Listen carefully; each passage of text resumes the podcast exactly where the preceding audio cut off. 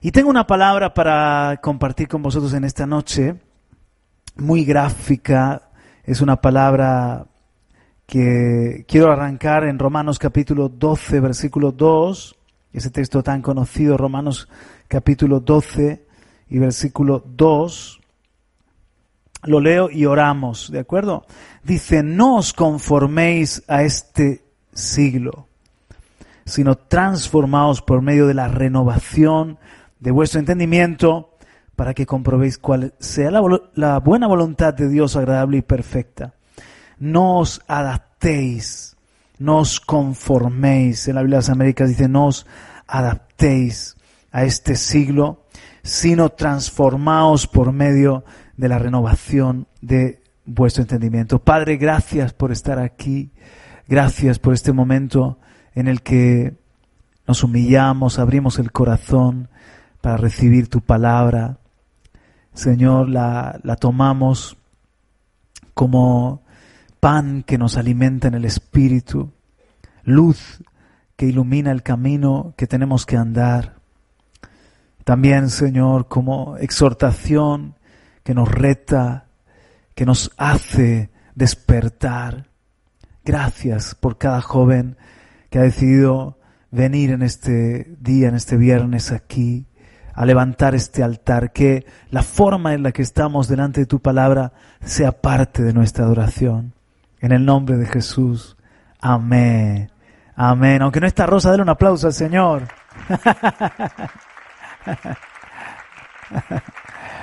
Aleluya. Muy bien. He titulado este mensaje Termómetro o termostato. Entre interrogaciones, termómetro o termostato. Nunca, la verdad es que llevo predicando muchos años y nunca he predicado acerca de esto, aunque eh, he tenido muy presente esta ilustración, es como digo algo muy gráfico, y sin embargo nunca he, compartido y hoy lo quería hacer en, en este culto de jóvenes, en este altar de jóvenes, hablar de la diferencia del termómetro y el, y el termostato, aunque sé que todos lo conocéis, pero un poquito de física. El termómetro es un dispositivo que se usa para medir la temperatura de un objeto o el gradiente de temperatura entre dos objetos. Hay varias formas de termómetros. Los termómetros que me interesan para la ilustración son los de mercurio. Son el tipo más eh, comercializado, más común. El principio detrás del termómetro de vidrio, de mercurio, es la expansión del mercurio debido a la temperatura. O sea, el, un poquito de mercurio detrás de una fina eh, capa de cristal capta la temperatura del ambiente, se pone, ay, muchas gracias, perfecto, se pone el mercurio, el mercurio en la misma temperatura de ambiente y al dilatar, evidentemente la gotita de mercurio al dilatar se expande y se calcula de esa forma la temperatura. Y luego está el termostato. El termostato es un instrumento utilizado para controlar la temperatura de un sistema. ¿Eh? Podemos pensar en aire acondicionado, podemos pensar en un frigorífico, podemos pensar en eh, otros aparatitos, ¿verdad? El termostato es un sistema que consiste en un sensor de temperatura. Cuidado, el termostato tiene dentro un termómetro.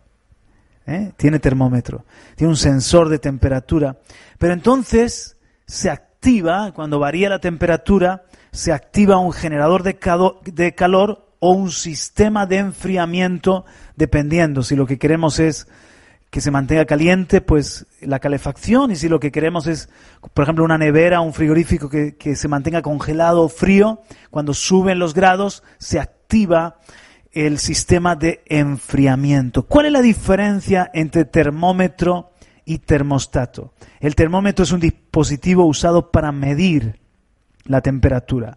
El termostato es un sistema usado para controlar la temperatura de un sistema. El termómetro es un dispositivo, por lo tanto, el termómetro es un dispositivo pasivo, ¿verdad? Reacciona al calor, se pone a la misma temperatura de, afuera o, aquello que está en contacto, mientras que el termostato es un dispositivo activo. Se acciona frío o calor para regular la temperatura. El termómetro es un dispositivo de medición, mientras que el termostato es un dispositivo de control. Para pasar de termómetro a termostato, ojo con esto que va a ser muy importante, para pasar de termómetro a termostato, lo primero que hay que hacer es definir la temperatura que queremos. Y en esta noche ya, o tarde noche, quiero que pienses en tu propia vida y lo primero es que tú tienes que definir cuál es la temperatura que quieres para tu vida espiritual. ¿Cuál es el nivel que tú quieres? ¿Qué es lo que deseas para tu vida espiritual? De manera que no te marque el mundo, el ambiente, la temperatura. No os adaptéis a este mundo, no os conforméis a este mundo, sino transformaos mediante la renovación de vuestro entendimiento. Yo no voy a tener la temperatura del ambiente de, de afuera, sino que quiero definir porque tú en un termostato tú le dices los grados del frigorífico, tú dices los grados del congelador, tú le, dices los grados del aire acondicionado, lo quiero a esto. Defines una marca, un nivel, una temperatura. Entonces pregúntale al que está a tu lado, ¿qué temperatura quieres tú?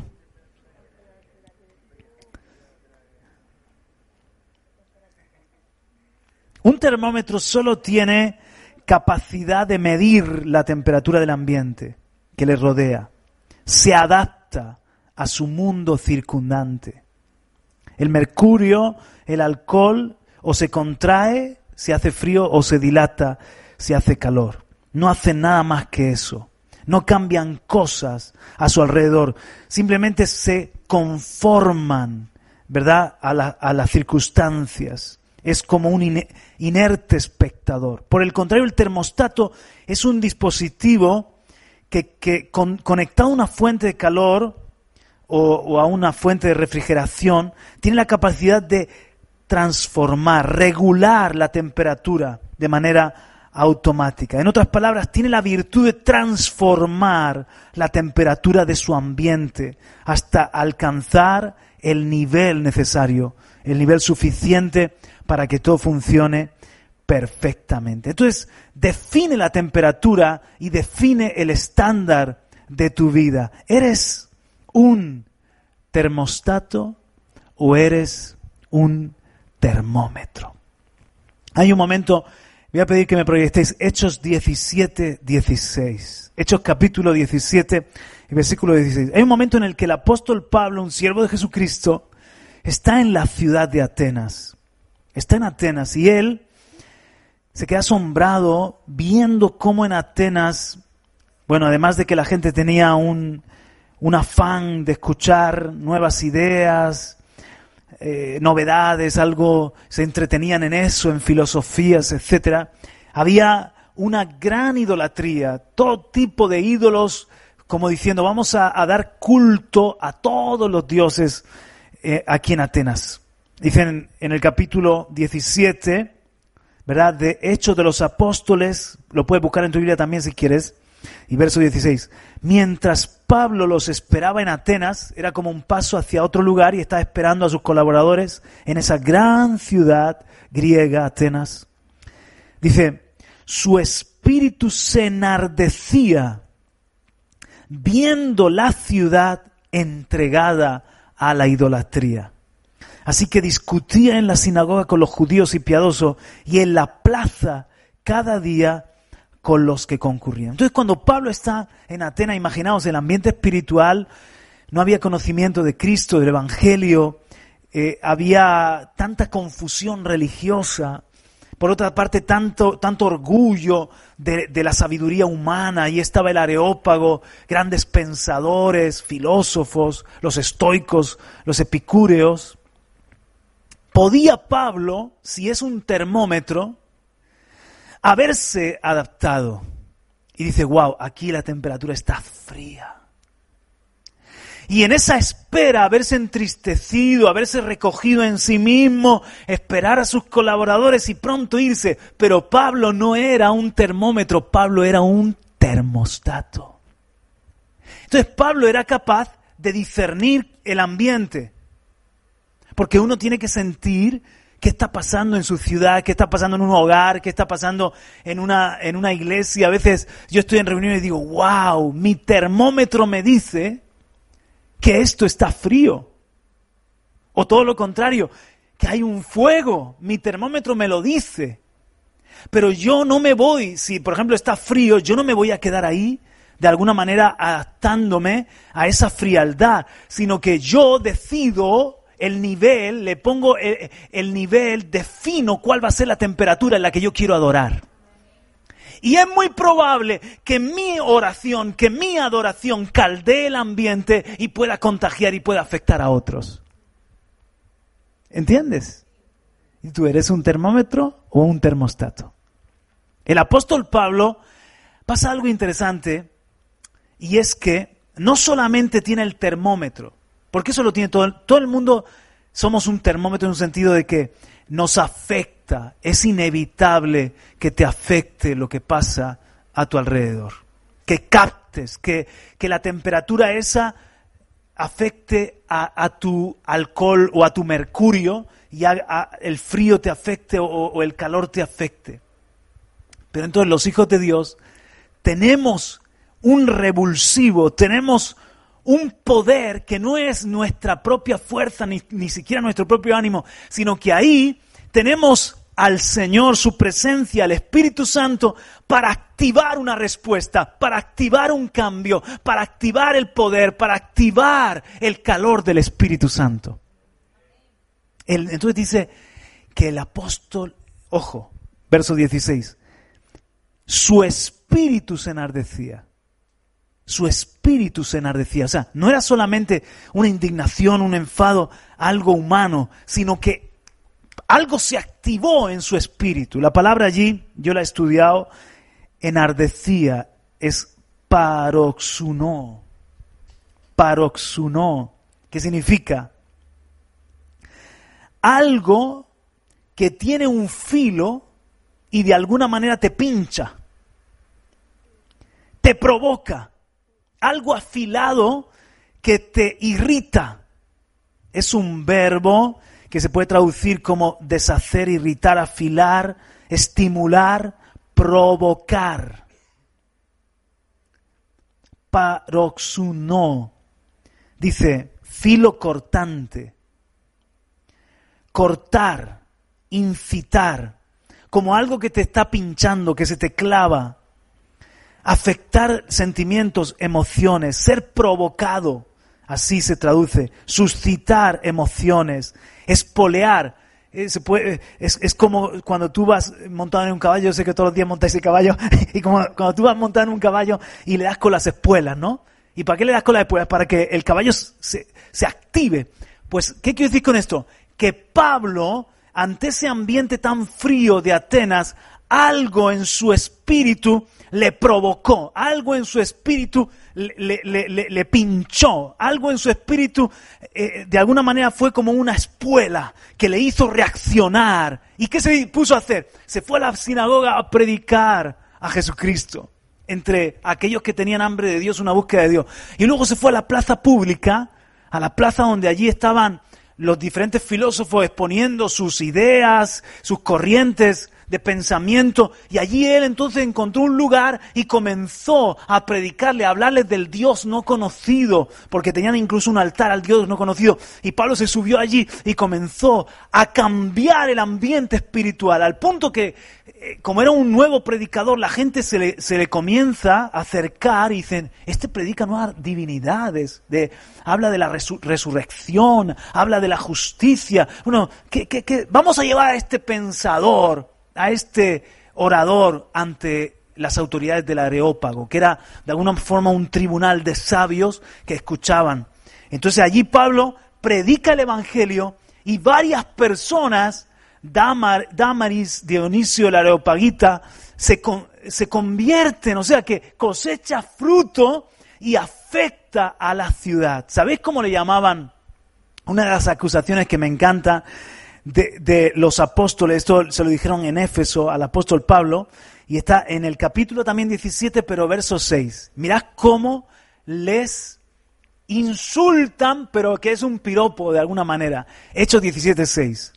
Dice, pero no hallándolos, trajeron a Jasón y algunos hermanos ante las autoridades de la ciudad gritando, estos que trastornan el mundo entero también han venido acá.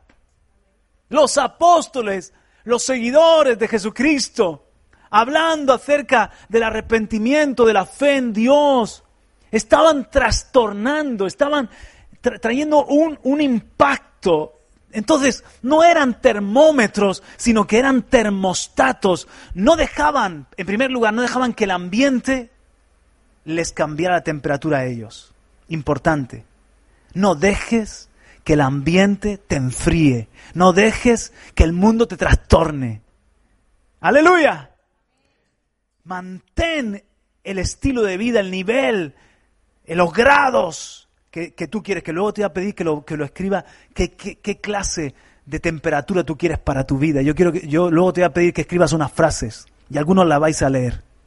Así que, ¿habéis traído, a ver, ¿habéis traído algunos libretas? Un, un, hombre por allí, una, una mujer por allí, un aplauso para ella. Qué gente tan especial. ¿De dónde han salido? Ah, vosotros están. Pero bueno, genial. No, perdón, no he visto. Y, los demás podemos en el blog de notas del móvil, ¿a que sí? A ver, levante todo su móvil, su móvil, ese apéndice, ese, nuevo órgano, ¿verdad? Que ahora dentro de poco los niños ya nacerán con móvil. Con, teléfono inteligente incorporado. Entonces, luego voy a pedirte que lo escribas en tu libreta, que lo escribas en tu teléfono. ¿Qué, qué quieres tú? Define tu temperatura, define cuál va a ser tu nivel espiritual, porque eso es lo primero que tienes que tener claro. No voy a dejar que me cambien la temperatura. Pero no solamente ellos no dejaron que el ambiente los cambiara, ellos trastornaron, ellos caldearon, ellos afectaron su entorno, afectaron su mundo, porque eran termostatos. Pero eso no lo podemos hacer en nuestra fuerza. Pablo dice, se enardecía en el espíritu, en su espíritu. O sea, era el Espíritu Santo. Cuando tú crees en Jesús, viene a morar en ti, ni más ni menos que Dios, en la tercera persona de la Trinidad, que es el Espíritu Santo. ¿Verdad? ¿Tú tienes el testimonio de que eres un hijo de Dios? ¿Tú has aceptado a Jesús? ¿Tú tienes el testimonio de que tienes al Espíritu Santo? Si alguno no tiene al Espíritu, el tal todavía no es de Dios. Tienes que tener la seguridad de que el Espíritu Santo mora en ti mora en tu espíritu. Somos trinos, cuerpo, alma y espíritu, pero en el espíritu, cuando decimos acepta a Jesús en tu corazón, es una forma de hablar, realmente somos morada de Dios en el espíritu. O sea, cuando te, te entregas a Jesús y le pides perdón, la parte y más interior que es el espíritu despierta, revive, y ahí es donde vive el Espíritu Santo. Y claro, eso no, no, no está reñido con que tú todavía eres joven, tienes que madurar, a veces fallas, a veces te equivocas, pero el Espíritu Santo no vive en tu pensamiento ni en tus emociones, vive en una dimensión más profunda, que es en el Espíritu. De nuevo, cuando tú te has arrepentido y le has aceptado a Jesús como tu Señor y tu Salvador. Entonces el paso que tienes que dar es de bautizarte también, porque esa fe la estás publicando, la estás expresando. Si no tienes al Espíritu del Señor, aunque seas un chico que vienes a la iglesia, todavía no eres cristiano. Porque murciano es el que nace en Murcia y marciano el que nace en Marte y cristiano el que nace en Cristo.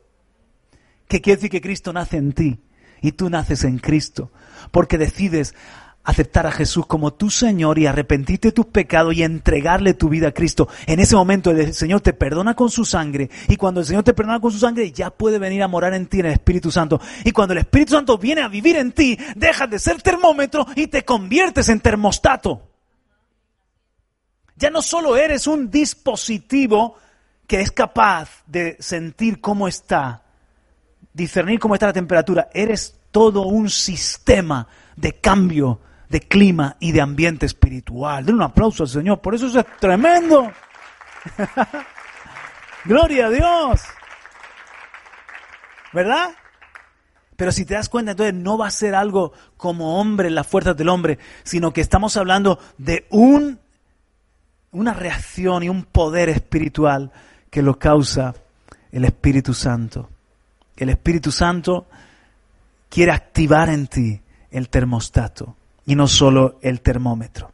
Hay, hay momentos, y de eso quiero poner algunos ejemplos para que me, captéis, de termómetro y termostato en la Biblia. Hay momentos así. Os voy a poner algunos ejemplos. En primer lugar, no, no voy a, pediros que busquéis porque son historias que conocéis, me imagino muchos, y si no, las resumo. Hay un momento en el que Israel, en el desierto, se cansan de esperar que Moisés baje del monte.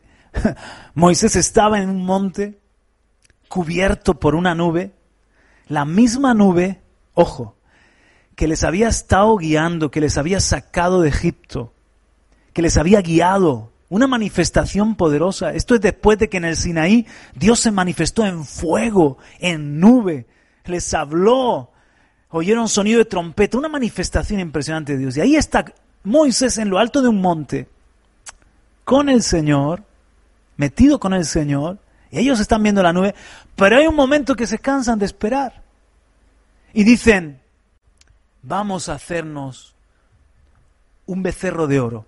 Juntemos todos los, aretes, pulseras, todo lo que tengamos de oro, y vamos a decirle a Aarón, Aarón, queremos un Dios que nos siga llevando. Parece que ese Dios de Moisés se ha quedado allí, pues distraído en una conversación eterna. Nosotros queremos un Dios que nos lleve hasta la tierra prometida.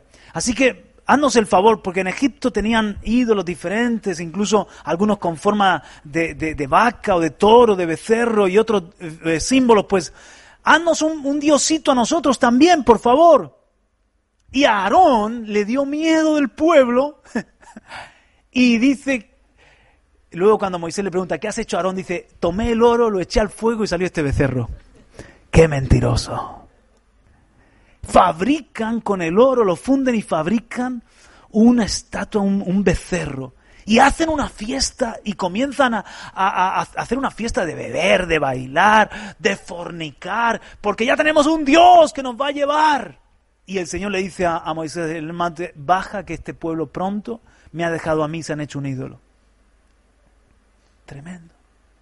Aarón fue un termómetro la incredulidad del pueblo se le contagió y, en vez de tener valor para enfrentar eso, se llenó, de temor y acabó haciendo lo que le pedían.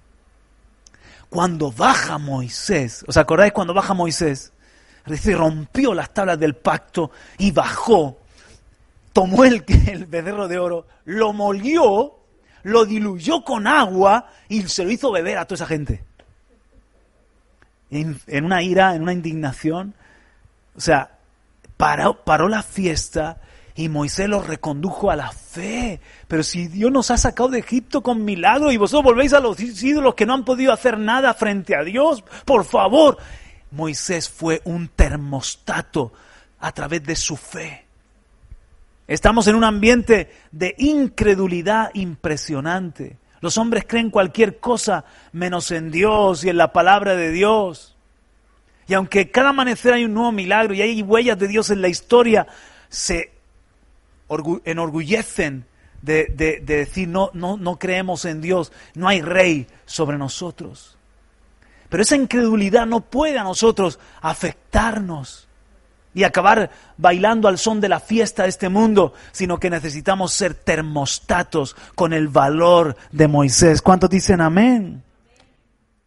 Y en vez de que el ambiente me cambie a mí, yo cambio el ambiente. Y eso a veces es, quizás vas a parecer ridículo. Yo recuerdo eh, cuando al poco de convertirme en mi clase de instituto, me doy cuenta de que había demasiada murmuración contra los profesores así, yo lo, vi, yo lo veía y la verdad es que era, era una realidad de que había murmuración contra con unos compañeros con otros. Delante de mí, ¿verdad? Venía una de, de hablar con una chica y venía a mí a criticarme de esa chica con la que acababa de hablar y estaban riéndose y venía a criticarme, mira esta no sé qué, que se ha creído no sé cuánto. Y yo veía que había una especie de... Entonces, eh, y yo un día, me, antes de que llegara el, el profesor, me fui a la pizarra y escribí una cosa que me enseñó el pastor Fernando. Háblame de ti, de mí y de lo bueno de los demás. Y le dije a todos, de ahora en adelante si alguien quiere hablarme, me tiene, que me hable de él, de, él, de mí y de lo bueno de los demás. Yo no quiero escuchar más murmuración y más crítica. Pero sabes una cosa, a mí no me vinieron más con críticas. Y aunque me criticaran o lo que sea, pero, ¿sabes? Eso trajo un cambio, un frenar ese ambiente que había tan hipócrita o tan traicionero. O sea, aunque parecía un, acto, yo qué sé, eh, ridículo, ¿no? Una declaración de intenciones. Sin embargo, para mí, en, mi saber de aquel entonces, fue una forma. Luego en el trabajo, cuando empecé mi primer trabajo, había un ambiente, en ese trabajo había un ambiente de, queja, porque habían, habían, pues, compañeros que llevan muchos años y todo el rato que si estaba en un ambiente, de, se generó, generó, una atmósfera que tú entrabas a trabajar allí y eh, ¿te ha pasado alguna vez que entras a un lugar y sientes como que de repente te caen dos toneladas en la espalda? Porque notas que hay una, un ambiente y yo dije, yo no, yo no quiero ser un termómetro y acabar yo también trabajando de ganado y quejándome y siendo un, un falso cuando está el jefe eh, bien, pero luego eh, la ley del mínimo esfuerzo, no yo voy a tener alegría. Y yo voy a intentar trabajar generando que eso no me cambie. Yo no quiero ser un termómetro, pero incluso voy a generar otro espíritu diferente.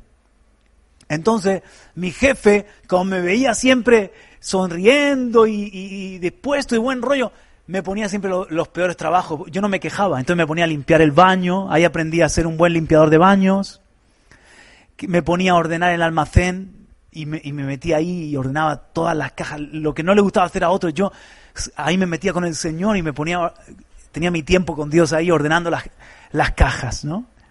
Y con los clientes intentaba servirles de la mejor forma, generar otro ambiente, otro espíritu. Aunque es nadar contra corriente y te puedes, también eso te puede hacer que tengas enemigos, ¿no?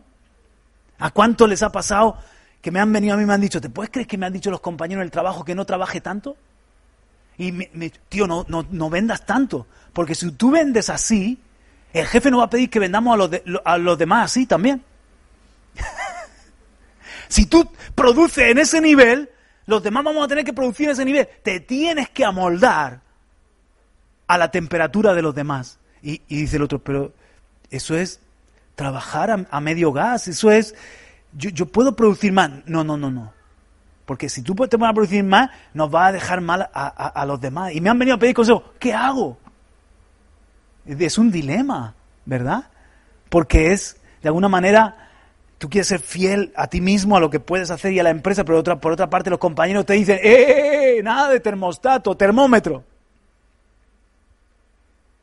Y clavo que el clavo que despunta se lleva el martillazo, dicen por ahí, ¿no? Despuntas en algo y ya sabes que te van a caer los golpes. Pero nosotros dice que lo hagamos todo como para el Señor. Ese es el tema. Que yo no, no trabajo para los hombres, trabajo para mi Cristo. Que yo estoy en, en un lugar y yo no estoy pendiente de, de, quedar bien con los demás, sino que yo quiero que sea el cielo el que me regale una sonrisa por cómo estoy viviendo. Y eso te lleva a ser un termostato. Dile al que está a tu lado, pregúntale, ¿termómetro o termostato? Os voy a poner entonces Moisés, Moisés se levanta así, Moisés, y pone orden. Os voy a poner un ejemplo negativo. Elí con sus hijos. Elí con sus hijos, los hijos caen en un pecado horrible y Elí, en vez de reaccionar y decir, no, hay que subir la espiritualidad, hay que subir la integridad, Elí se adapta al nivel de sus hijos, se deja llevar no les corrige seriamente. No es un líder cuando tienes una responsabilidad, ¿verdad? Y Dios te pide cuentas por algo que te ha depositado en, tus manos. Tienes que ser termostato, no puedes ser termómetro. Pero me gusta este ejemplo, este otro ejemplo. Abraham y Lot. Lot con su familia se convirtió en un termómetro de Sodoma y Gomorra. Les entró la temperatura, la inmoralidad de Sodoma y Gomorra. Abraham, en cambio, él fue un termostato, su intercesión marcó una diferencia. Estamos hoy en día viviendo, yo sé que te podríamos decir en Europa, pero realmente estamos viviendo en Sodoma y Gomorra. Podríamos rebautizar nuestra tierra como el valle de Sodoma y de Gomorra. Y es muy importante que nosotros seamos termostato, que nuestra oración, que nuestra integridad, que, que, marquemos una diferencia, que no, no, no se nos meta la inmoralidad en nuestra casa, en nuestra tienda. Nosotros podemos marcar una diferencia en la forma de vestir, por ejemplo. Yo veo algunas de nuestras jovencitas y visten como Sodoma y Gomorra. Por lo tanto, termómetro. Y puede ser guapa e ir elegante, pero como un termostato, marcando otra moda, una moda digna, una, una moda que no hace falta que lo estén mostrando todo en absoluto. El mundo se puede, puede, tener su moda, su forma de... Eh, pues si lo normal es tener relaciones antes del matrimonio, lo normal es pues dejarse llevar por el corazón, etcétera. Y eso es el ambiente que hay cada vez, en este sentido, más caldeado, más infernal, con un calor infernal. Pero yo no voy a ser un termómetro que voy a dejar que eso me cambie mi forma de ver las relaciones. Yo voy, a, ser un termostato, no, me avergüenzo de decir, me quiero guardar, le quiero entregar a mi chica cuando me case el regalo de decirle, me, me he cuidado para ti. Le quiero entregar a mi marido el regalo de decirle, me cuidé para ti, me cuidé incluso del porno, pero Juan Carlos, si todo el mundo ve porno, todo el mundo se masturba, hasta los psicólogos lo recomiendan, en, muchos colegios hay programas para recomendar un preservativo, practica, descubre la sexualidad, mastúrbate, no hay nada de malo en que veas pornografía, es perfectamente normal. Sodoma y Gomorra.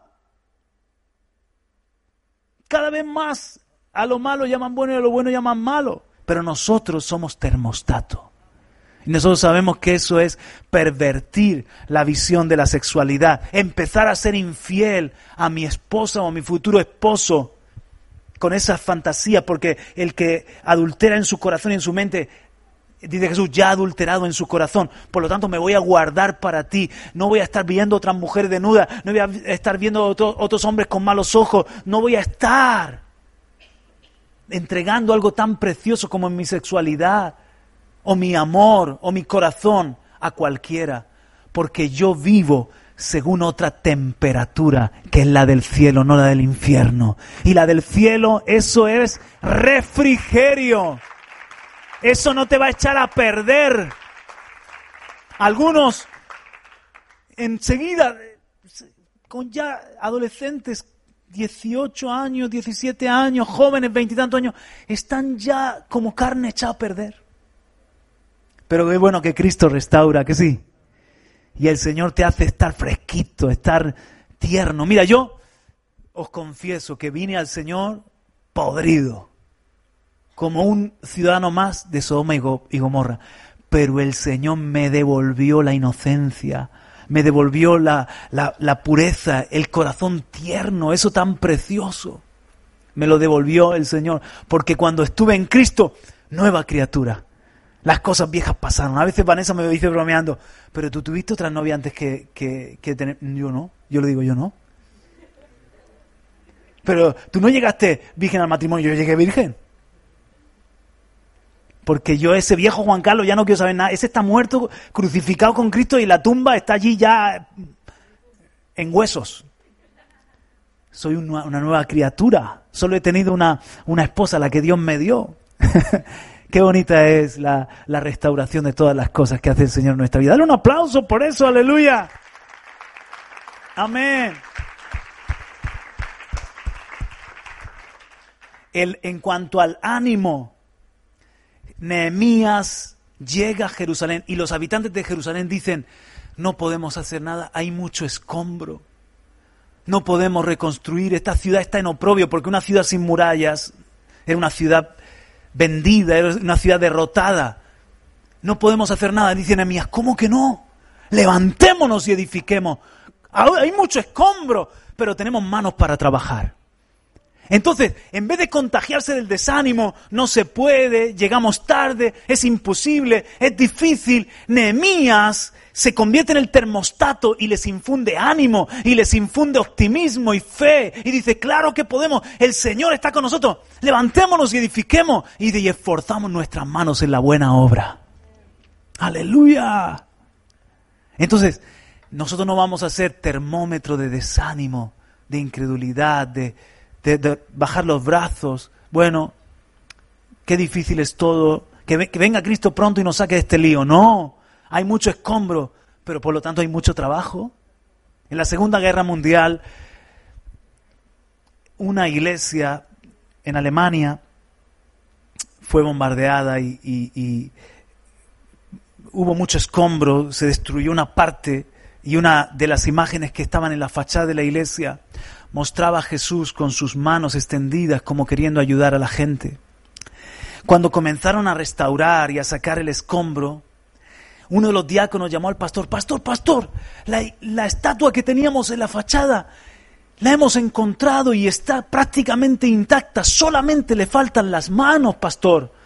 Entonces la podemos en la restauración la podemos volver a poner en la fachada y le arreglamos las manos. Dice el pastor, no, no, no, no, esto es verídico, no le arregléis las manos porque el corazón de Jesús sigue lleno de amor para perdonar y para salvar. Pero dejarla así sin manos, porque las manos que Él tiene en la tierra somos nosotros. Nosotros somos las manos que hemos quitado los escombros. Nosotros somos sus manos que hemos, trabajado para ayudar a otros. que se vea sin manos para que se sepa que nosotros somos las manos. Amén. Dile al que está a tu lado, tú eres las manos de Jesús. Pero dice lo Caleb a alguien. Amén. Cristo es la fuerza y el corazón, pero tú y yo somos sus manos en la tierra. Entonces, termómetro o termostato. Necesitamos ese ánimo de Nehemías. Y otro ejemplo también que veo ya en el Nuevo Testamento, si queréis acompañarme ahora a buscar en vuestras Biblias en Gálatas, esto es algo más dentro de... Tengo un par de ejemplos en el Nuevo Testamento. Gálatas, en el capítulo 2.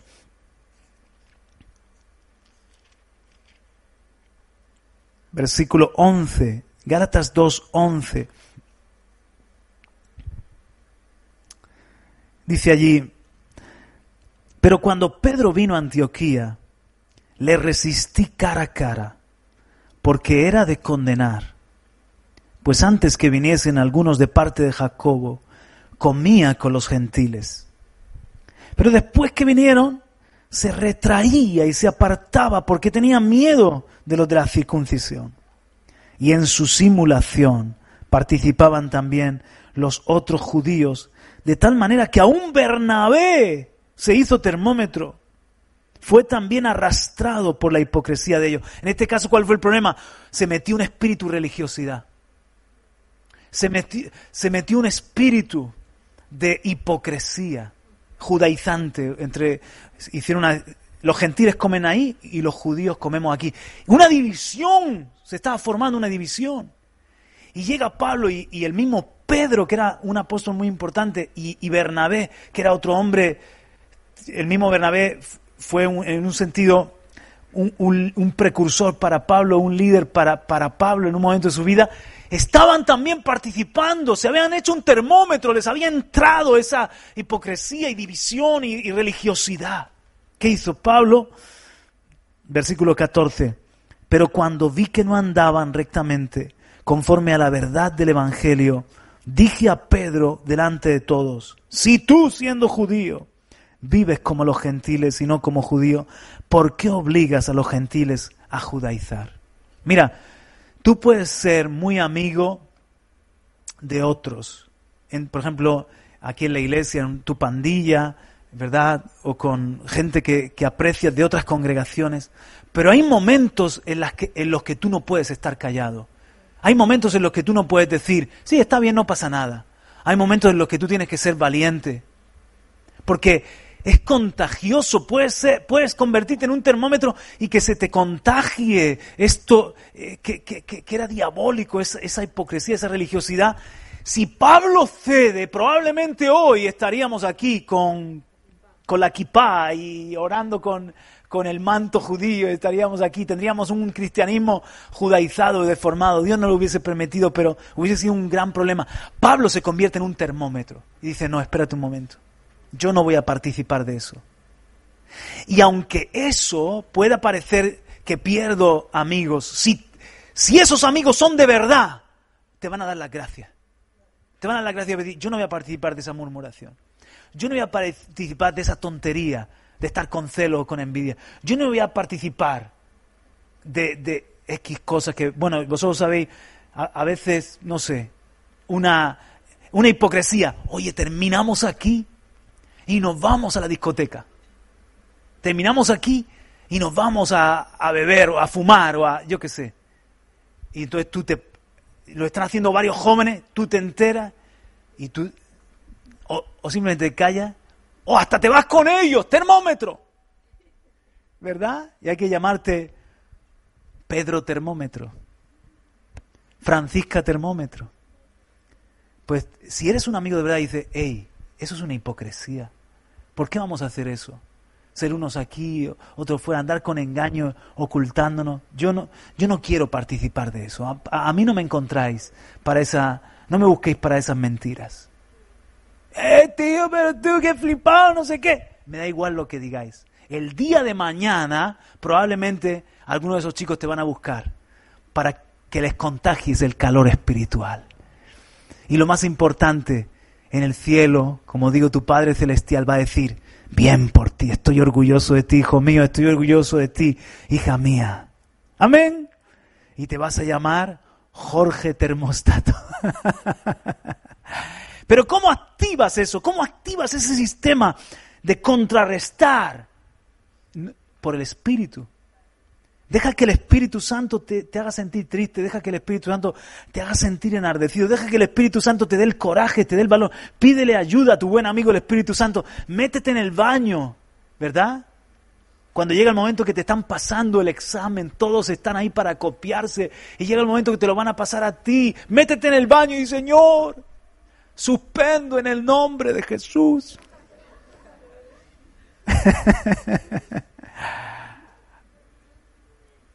Pídele ayuda que el Señor va a estar ahí para ayudarte. Aleluya.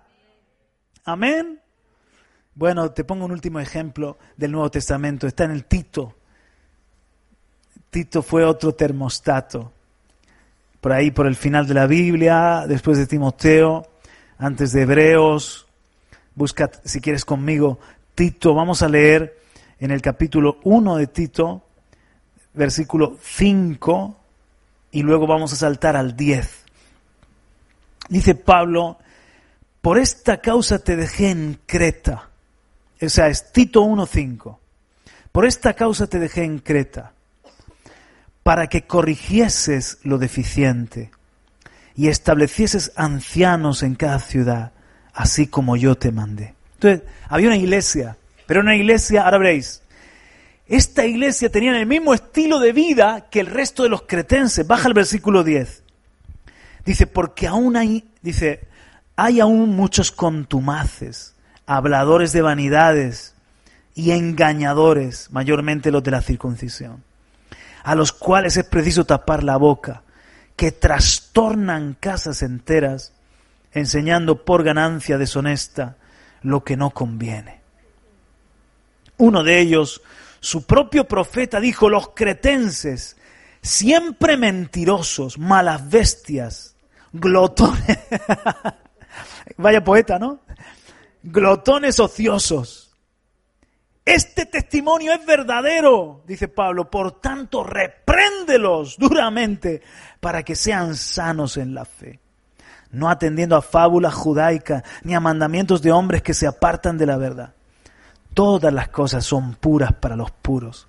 Mas para los corrompidos e incrédulos nada les es puro, pues hasta su mente y su conciencia están corrompidas.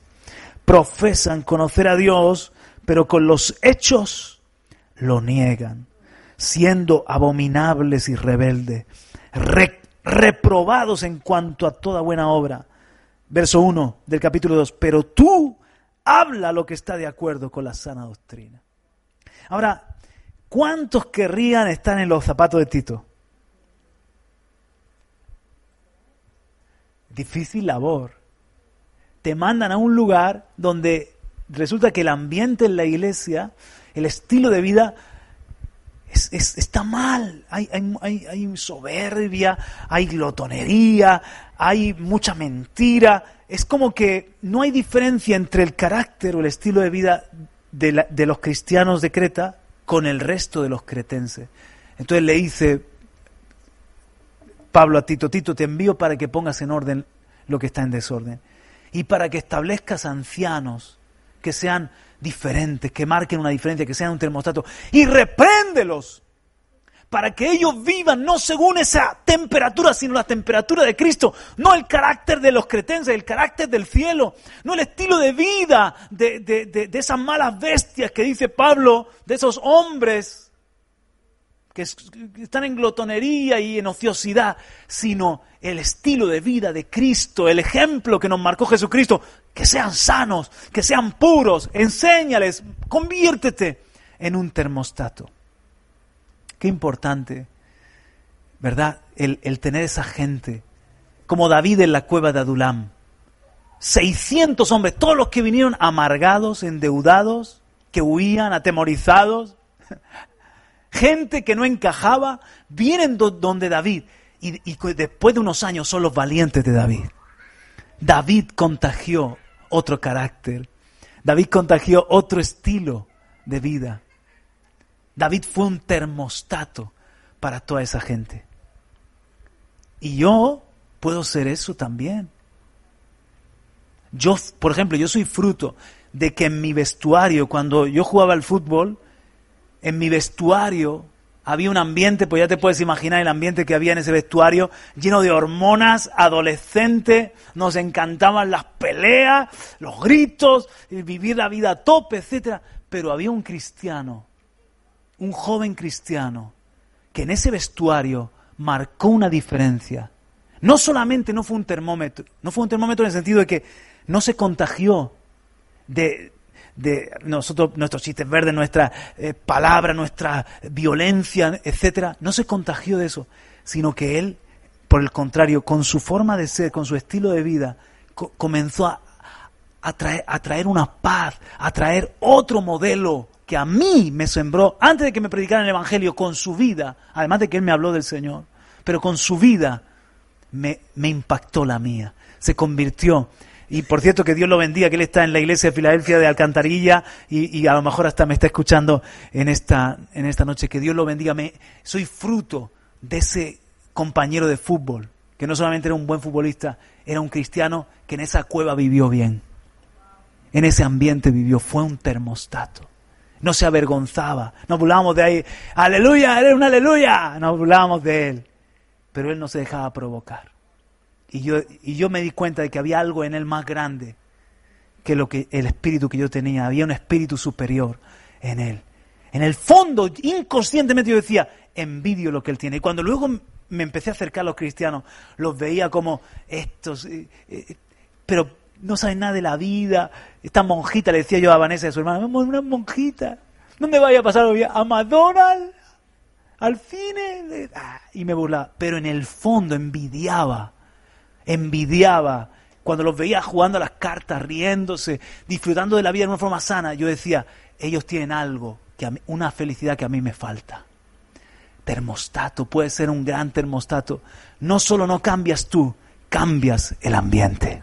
Denle un aplauso al Señor por eso. Aleluya. Amén.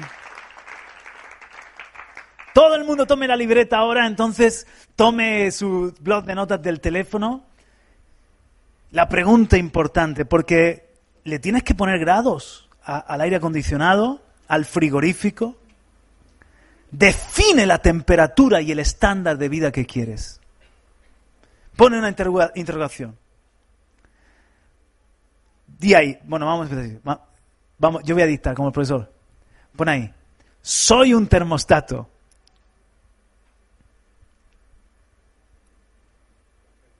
¿Y por qué no escribes tú?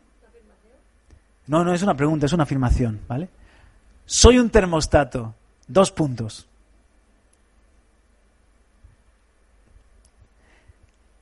¿Cuál va a ser mi temperatura espiritual y mi estándar de vida?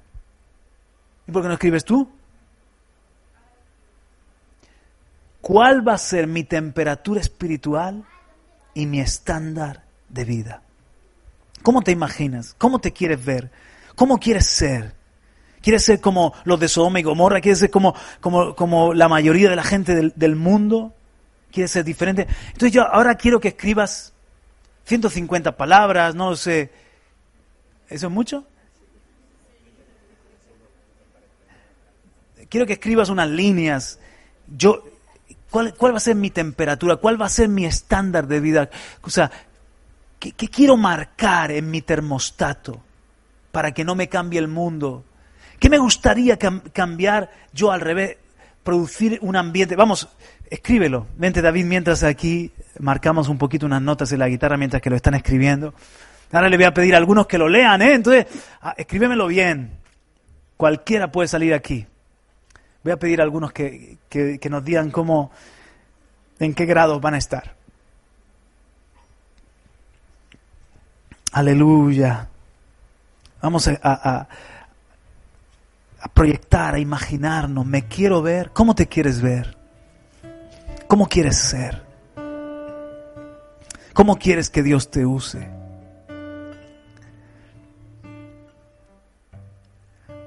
Un termómetro simplemente que como está lo de afuera, así estás tú también. O un termostato. Aleluya. Gracias, Señor. Cantamos una canción, David.